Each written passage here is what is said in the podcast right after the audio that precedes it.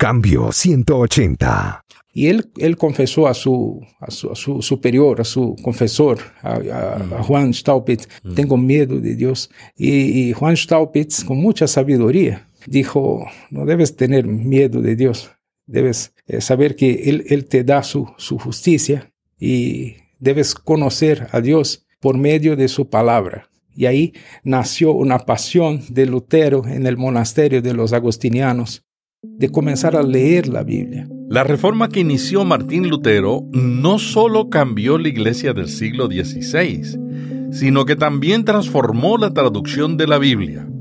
Hace 500 años atrás, la mayoría de la gente no sabía leer y escribir. En este contexto, Lutero decidió traducir la Biblia al lenguaje que se hablaba cada día en Alemania. La imprenta moderna se había inventado aproximadamente unas décadas antes. Lutero vio en la nueva tecnología el instrumento para que todos recibieran la Biblia. Ese es el tema de este programa hoy. Dialogamos con el pastor y biblista brasileño Paulo Teixeira, secretario de Traducciones y Publicaciones en la Sociedad Bíblica de Brasil. Cambio 180 es auspiciado por cristianos.com, un blog con recursos para vivir mejor. Cambio 180. Bueno, yo recomiendo a que todas las iglesias vuelvan eh, a su atención al, centro de la reforma que es la Biblia. La Biblia en realidad contiene las raíces de, de la fe cristiana y la Biblia fue el, instrumento que disparó toda la reforma, hoy llamada protestante, pero que en realidad afectó e impactó de manera positiva, si lo veo, toda, todo el cristianismo en la tierra. Es decir, que tú estás recomendando no centrarse en el conflicto que hubo dentro de una iglesia, sino en la centralidad de la Biblia. Mira, Melvin, comenzó como un conflicto, es, es verdad, no hay como negarlo, en un contexto bien particular, con algunas eh, figuras humanas centrales como Martín Lutero, como Calvino y otros, pero en realidad la reforma tiene, tiene más que ver con la Biblia do que con, los conflictos que, eh, de, un, de, un, tiempo, de una época. La, la reforma impactó eh, de manera bastante especial también a la Iglesia Católica. Hoy vemos eh, los católicos más y más involucrados e interesados en conocer la Biblia, en conocer sus historias, en compartir sus historias. Hay, programas oficiales dentro de la Iglesia Católica, así también como dentro de las iglesias protestantes, que tienen la Biblia como su centro. Entonces, celebrar la reforma de una manera digna, condigna, significa volver a la Biblia, porque la Biblia fue el elemento que generó todo el movimiento de la reforma. La verdad es que yo pienso a veces que si Lutero estuviera hoy días, 500 años después, escuchando al Papa Francisco con esa centralidad, eh, ese énfasis en que los católicos lean la Biblia, yo creo que se le daría un ataque al corazón, porque el Lutero no quería crear una iglesia.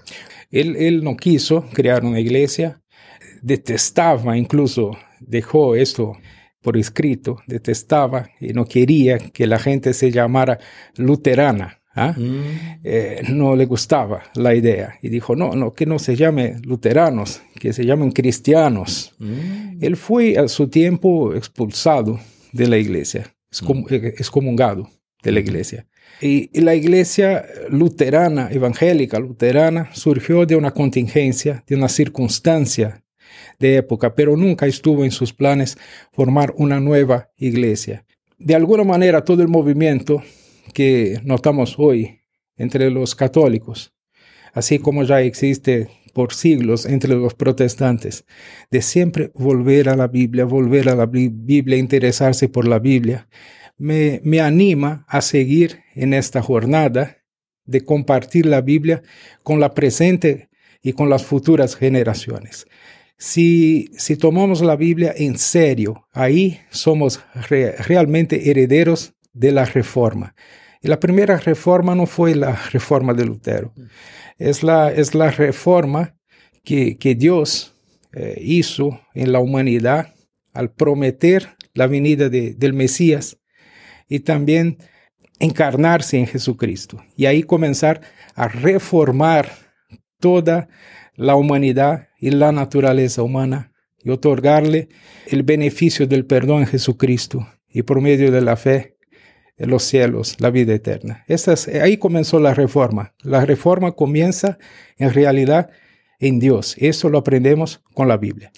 Sin el pensamiento de la reforma, de que la Biblia estuviera traducida en el lenguaje que la gente entiende y no en el latín, que era el lenguaje tradicional en que estaba publicada la Biblia, no tendríamos hoy Biblias ni católicas ni evangélicas en ningún idioma. Interesante eso, Melvin, que es lo que comentas, porque Lutero, además de varias contribuciones, varios legados que dejó para el pensamiento cristiano y, humano en general, nos dejó también enseñanzas sobre traducción bíblica mm. y varios de los buenos principios que todavía hoy seguimos como traductores de la Biblia, eh, aprendimos con Lutero. Lutero quería que los niños conocieran la Biblia, aprendieron a leer con la Biblia, que las familias cultivaron las historias bíblicas y sus valores. Y Lutero, ¿qué hizo entonces? Se puso a traducir la Biblia. Comenzó por el Nuevo Testamento en un tiempo muy complicado de su vida, cuando fue, de, fue eh, condenado a la, a la muerte, ¿sí? a la prisión, y por si acaso alguien lo encontrara huyendo, eh, podía matarlo, no pasaría nada con, la, con el asesino porque él estaba condenado. Entonces, con la, la, ayuda de unos, unos amigos, él fue, así se decía, secuestrado, ¿verdad? Raptado, pero era, era una, un arreglo de los amigos para protegerlo y él se escondió en un castillo, castillo de Wartburg, Wartburgo. Existe, puede visitarlo en Alemania. Pues eh, en el Wartburgo, él disfrazado como un noble, también con otro nombre, con nombre de Jorge, tradujo el Nuevo Testamento en 11 semanas. ¿Cómo es posible eso? Yo siempre que leo eso, ustedes, Pablo, tú diriges proyectos de traducción. ¿Cómo se puede traducir una Biblia completa. Nuevo Testamento fue. El, Nuevo Testamento, sí. ¿Cómo se puede traducir en 11 semanas? Una, una cosa que, que, le facilitó la vida era, no, no tenía la interferencia de los celulares, de los, celulares, de WhatsApp y todo. Eh, estaba escondido en un castillo, ¿ah? disfrazado. Tenía acceso al, al Nuevo Testamento griego que unos años antes había sido publicado por Erasmus de Rotterdam.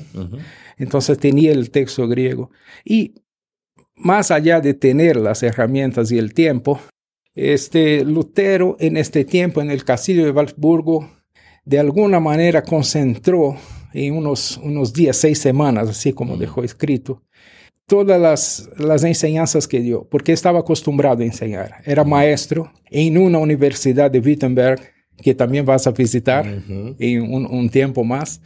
En la Universidad de Wittenberg, en, en Alemania, él daba clases de interpretación bíblica, de exégesis del Antiguo Testamento. El, su papá quería que él estudiara. Sí, y, no, no, no llegó ni, ni a comenzar los estudios, ¿ah? desistió antes. ¿ah? No sé si le gustaba la, la, Biblia en el comienzo, es que tenía miedo de Dios, de perder su alma. Sí, y ahí de monje, como descubrieron, eh, Staupitz, que era Juan Staupitz, su superior ahí en un monasterio, descubrió que él tenía talento y muchos dones para, para estudiar y se metió ahí a leer la Biblia. Y él, él confesó a su, a su, superior, a su confesor, a, Juan Staupitz, tengo, tengo miedo de Dios, tengo miedo de Dios.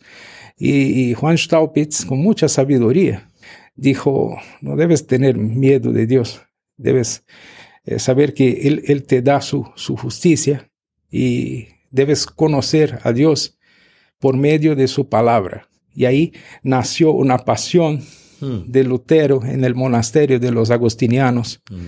en Alemania de comenzar a leer la Biblia. Y de ahí, cuando, cuando sale el Nuevo Testamento griego de Erasmus, él también comienza a estudiarlo. Y ahí volvemos a la cuestión de la traducción. Yo pienso que él conocía profundamente mm. la Biblia. Mm. Era, era maestro de Antiguo Testamento, del texto hebreo, mm. pero tenía una pasión por el Nuevo Testamento. Y hasta hoy, como un principio de traducción que aprendimos de Lutero, comenzamos las traducciones por el Nuevo Testamento. ¿Por qué? Porque hace sentido que desde el Nuevo Testamento se lea toda la Biblia, no al revés. Cuando traducen el Antiguo, revisan el Nuevo. Eh, hay que revisar el Nuevo porque es como es muy, muy interconectado, ¿verdad? Entonces comenzamos por el Nuevo Testamento. Así comenzó y en seis semanas lo terminó después de unos años con la ayuda ya de, de varios amigos, 10, 11 amigos. Concluyó la traducción de toda la Biblia, que fue revisada varias veces y hasta hoy nuestra sociedad bíblica hermana, por ejemplo, la sociedad bíblica alemana, trabaja eh, en la finalización de una nueva revisión de la Luther Bible, la Biblia de Lutero. Te doy la buena noticia, la directora de publicaciones de la Sociedad Bíblica Alemana me dijo recientemente que la terminaron. Cuando, cuando sale toda la Biblia, eh, la Biblia completa de Lutero, la gente tiene mucha curiosidad por conocerla, por leerla. Y, interesante, Melvin, otro, otro aspecto, además de los principios de, traducción, que, que, eran así muy, muy sencillos y a la vez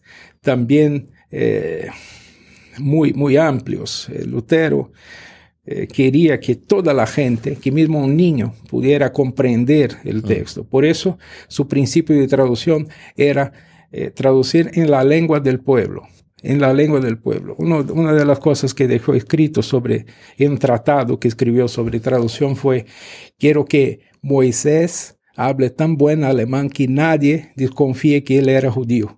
Comprende de esto. Entonces, él, quería... Y ese contexto antijudío era fuerte en esa época. Era, era, fuerte en esta época por, por sus circunstancias también. No, no, podemos defender a Lutero en, esta, en esta posición para nada. Por eso él también dice que para que nadie se llame luterano. Quiere que, todos sean buenos cristianos, como él intentó ser, y por la gracia de Dios, yo pienso que fue un buen ejemplo para todos nosotros. Pero en términos de, de, de traducción, ¿por qué traducir la Biblia para Lutero? Era para reformar el ser humano y la sociedad. No para crear una iglesia. No para crear una iglesia. Hasta porque la traducción de Lutero servía para todos, cristianos y no cristianos. Y lo que me impresiona mucho es que Lutero tradujo la Biblia para reformar una sociedad en un tiempo en que la gente no sabía leer. Sí, Lutero era un visionario y en este, en este punto nos sorprendimos mucho. Sería como la, historia, ciertamente la conoce y muchos de los que nos oyen. Alguien dijo, ah, envió dos, dos vendedores a India para vender zapatos, ¿verdad? Y uno volvió y dijo, no, no vamos a seguir con, con, esto porque no hay, no hay cómo. En India nadie usa zapatos. Y el otro vendedor volvió y dijo, hay una gran oportunidad, nadie usa zapatos allá. así que, y Lutero fue un visionario así, no para vender la Biblia, pero para aprovechar la sed que la gente tenía de conocer más a Dios y en especial un Dios bueno, bondadoso, un Dios que perdona, no un Dios que amenaza, que juzga, pero un Dios revelado en Jesucristo. Claro, un Dios de justicia, un Dios que nos da su justicia en Jesucristo. Y así que en Jesucristo nos escondemos y Dios nos perdona porque nos, no nos ve a nosotros, nos ve a través, por medio de Jesucristo y al vernos por medio de Jesucristo nos acepta. Esto fue la, el centro de, de, la reforma. A mí me llama la atención, Pablo, dos cosas. Número uno, lo que dijiste, Lutero traduce la Biblia como un líder visionario, como ninguno. Ahora los líderes a veces estamos más preocupados en construir un gran templo.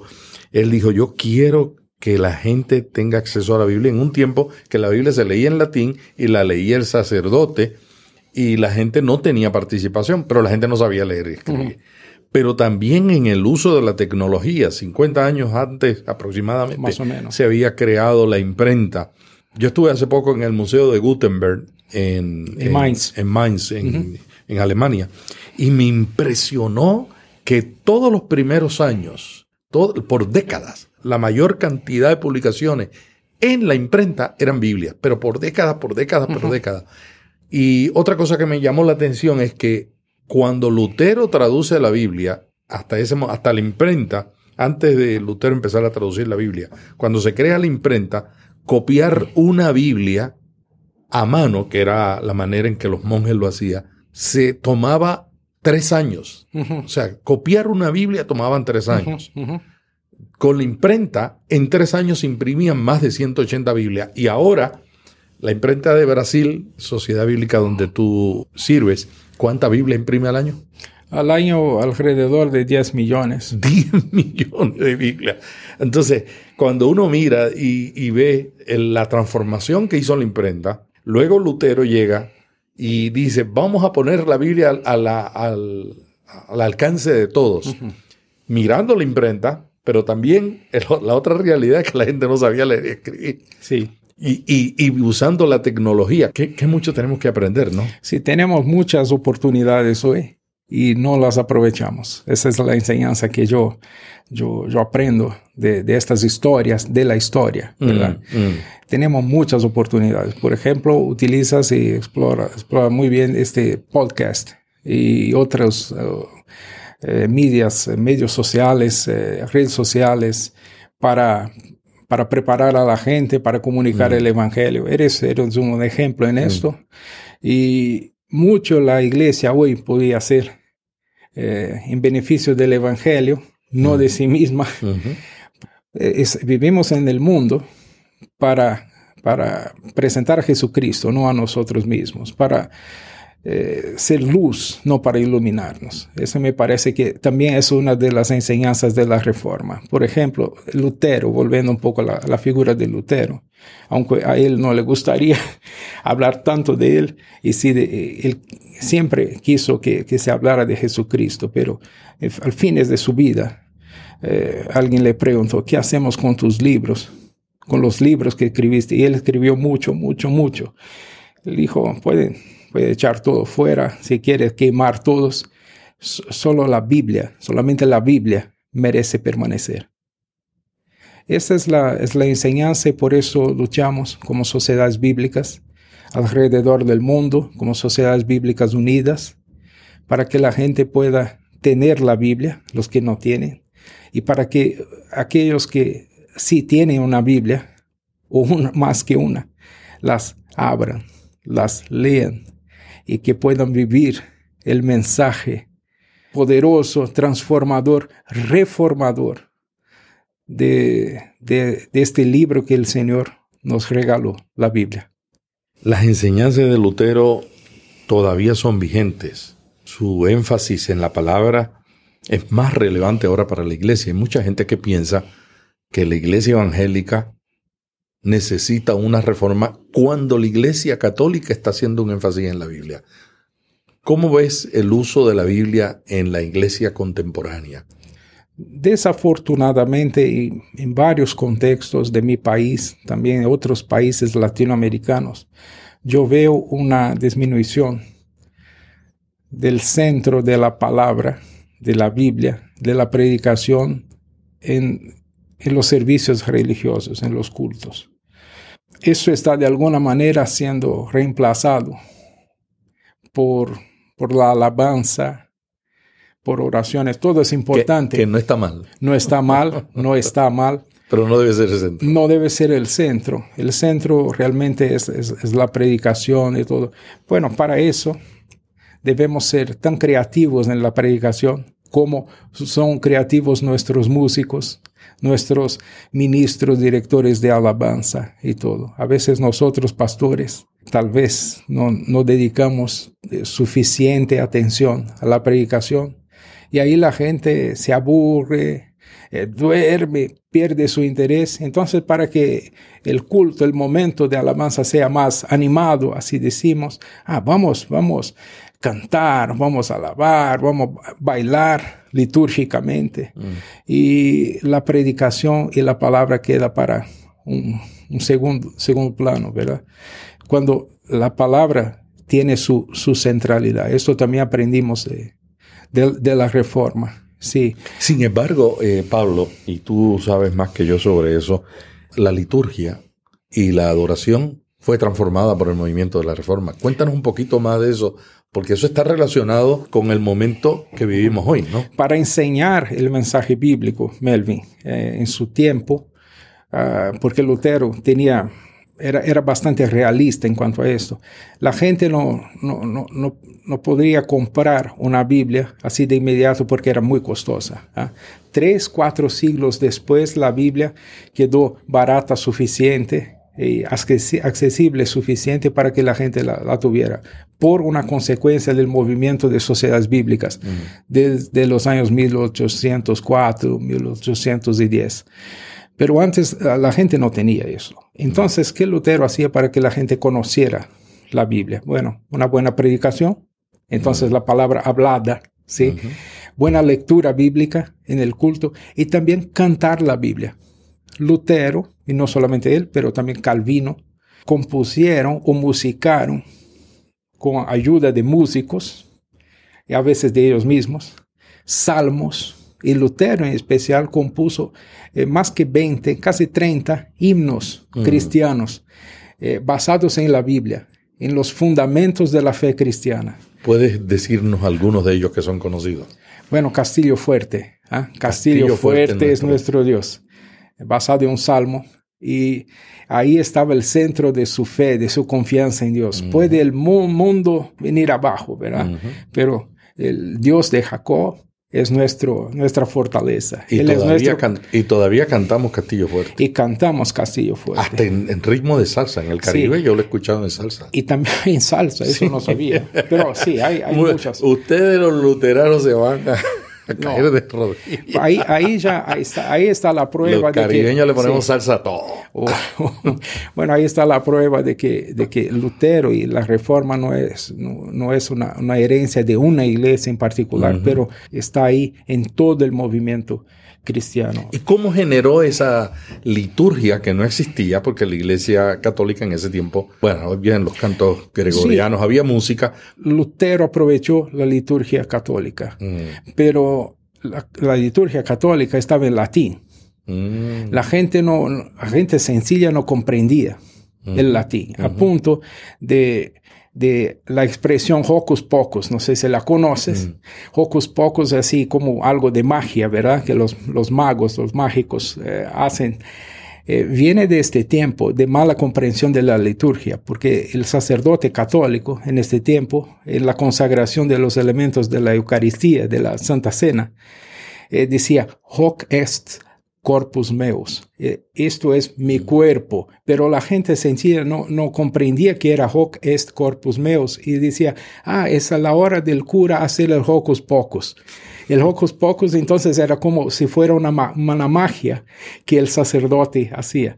¿Qué Lutero hizo? Lutero percibió que la gente tenía curiosidad sobre la liturgia y la tradujo compuso la Deutsche Messe, que es la misa alemana.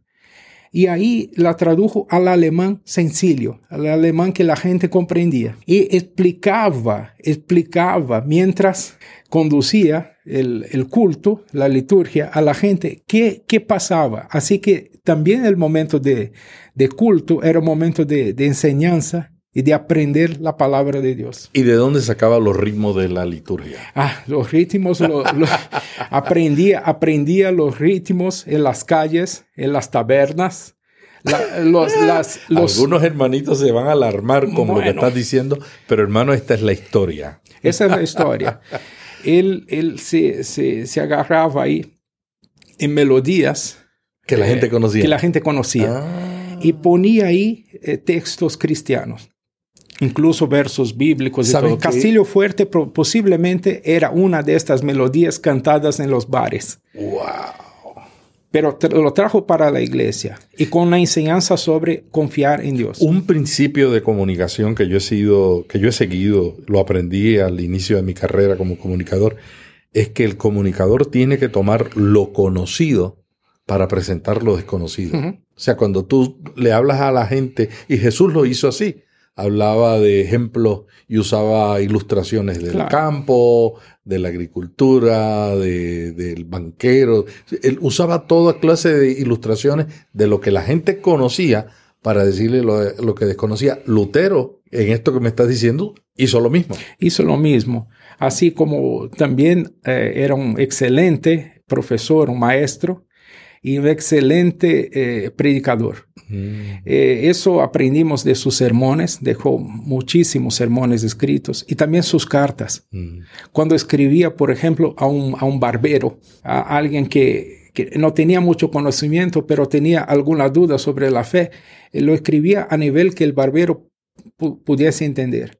Así escribía cartas a sus hijos también, porque viajaba mucho, mm. y cartas a sus hijos incentivándolos, animándolos a seguir eh, firmes en la fe en Jesucristo. Mm. Y eh, al nivel de un niño. E, esta flexibilidad él tenía. Mm. Eso nos realmente nos, nos, nos reta a, a, comunicarnos con la gente de nuestro tiempo, con los medios de nuestro mm. tiempo, con el mismo mensaje eterna que Dios nos dejó. Pablo, ¿qué hay de cierto en que el alemán de esa época no estaba estructurado. No, de manera ninguna. Era eh, el alemán como alemán propiamente dicho. Aún hoy tiene sus, sus dialectos ¿eh? regionales, algunos de los cuales no son más hablados en Alemania, pero en, países para donde comunidades de, de migrantes eh, fueron. Pero el alemán estaba muy dividido. No había no existía un alemán, eran, eran dialectos. La traducción de la Biblia que Lutero hizo unificó el alemán. Mm. Lutero, ¿qué hizo? Tomó uno de los dialectos alemanes, lo que él conocía mejor y que dominaba completamente, y ahí tradujo la Biblia para un, un dialecto, uno de ellos. Y ahí, se, ¿qué pasó? Fue como la fundación de la lengua alemana. Mm. Ya había traducciones, Melvin, de la Biblia al alemán. Había algunas traducciones, algunas de las cuales están ahí presentadas también con justicia en el Museo Gutenberg en Alemania, eh, pero eran, eran traducciones muy eruditas, de lenguaje muy elevado, que la gente no comprendía. Tenías que tener un doctorado para leerla. más o menos, más o menos. Y, pero Lutero al traducir la Biblia al nivel del lenguaje sencillo, lenguaje del pueblo, que mismo una mamá, un marinero mm. o que sea, una persona sencilla pudiera comprender, él eh, popularizó este dialecto alemán. Y la gente para comprender la fe y para aprender las historias bíblicas comenzó a estudiar. Y toda una generación que no leía antes comenzó a aprender a leer y escribir con la Biblia. Él eh, editó también un catecismo. Dos, un catecismo eh, pequeño, eh, llamamos catecismo menor, y un catecismo mayor, catecismo grande. Pequeño para los, los niños, el grande para los maestros y para papás y mamás. Así explicando la doctrina cristiana con montones, montones de versos de la Biblia, de versículos bíblicos. Y con, con este registro de la lengua alemana. Y ahí se unificó el, alemán. Eso fue un proceso a lo largo del tiempo, pero eh, se atribuye, sí, a Lutero como el carácter de fundador y unificador de la lengua alemana con la Biblia. Podemos resumir, número uno, que el movimiento de la reforma no era para crear una iglesia, vino para centralizar la Biblia en la vida del creyente. Segundo, que Lutero enfatizó el que todo el mundo tuviera acceso a la Biblia, que se usara en todos los lugares por toda la familia. Tercero, que enfatizó la traducción de la Biblia en un lenguaje que la gente pueda entender, que creó una liturgia donde la gente participaba con ritmos que conocía, centralizada a la letra totalmente en la Biblia. ¿Qué otra cosa tú podrías decir que le ayude a un pastor a entender la importancia de la Biblia en la reforma? Preguntarlos si, si hay algún aspecto en su iglesia que él nota que necesita mejorar. Lutero a su tiempo notó que muchos aspectos de la iglesia necesitaban mejora, necesitaban una reforma. ¿Qué instrumento utilizó para reformar la iglesia? Utilizó la Biblia. Pasa lo mismo hoy. Comenzar por tu vida. Comenzar por la vida de tu familia, de tu iglesia, que necesita una reforma, una mejora, un desarrollo. Vuelve a la Biblia, a la raíz de tu fe la respuesta el Señor te da en la Biblia. Ahí seguirá la reforma de por siempre, porque eh, los reformadores nos dejaron una expresión en latín. La voy a repetir y después la traduzco. Ecclesia semper reformanda. La iglesia que está siempre en reforma. La reforma no fue un movimiento que se cerró ahí en el siglo XVI. Ella sigue y sigue y sigue, porque todos los días necesitamos ser reformados por la gracia de Dios y con su perdón seguir adelante. Agradecemos al pastor y biblista brasileño Paulo Teixeira, secretario de Traducciones y Publicaciones en la Sociedad Bíblica de Brasil, por este diálogo tan interesante sobre la contribución de Lutero a la traducción de la Biblia. La semana que viene continuaremos con otro tema de interés para pastores y líderes. Hasta aquí Cambio 180. Cada semana, Melvin Rivera Velázquez dialoga con destacados invitados sobre temas de interés para pastores y líderes. Cambio 180 le ayuda a mantenerse relevante en un mundo cambiante. Para más artículos sobre estos temas, visite cambio180.com. Cambio 180. Esta es la red Intermaná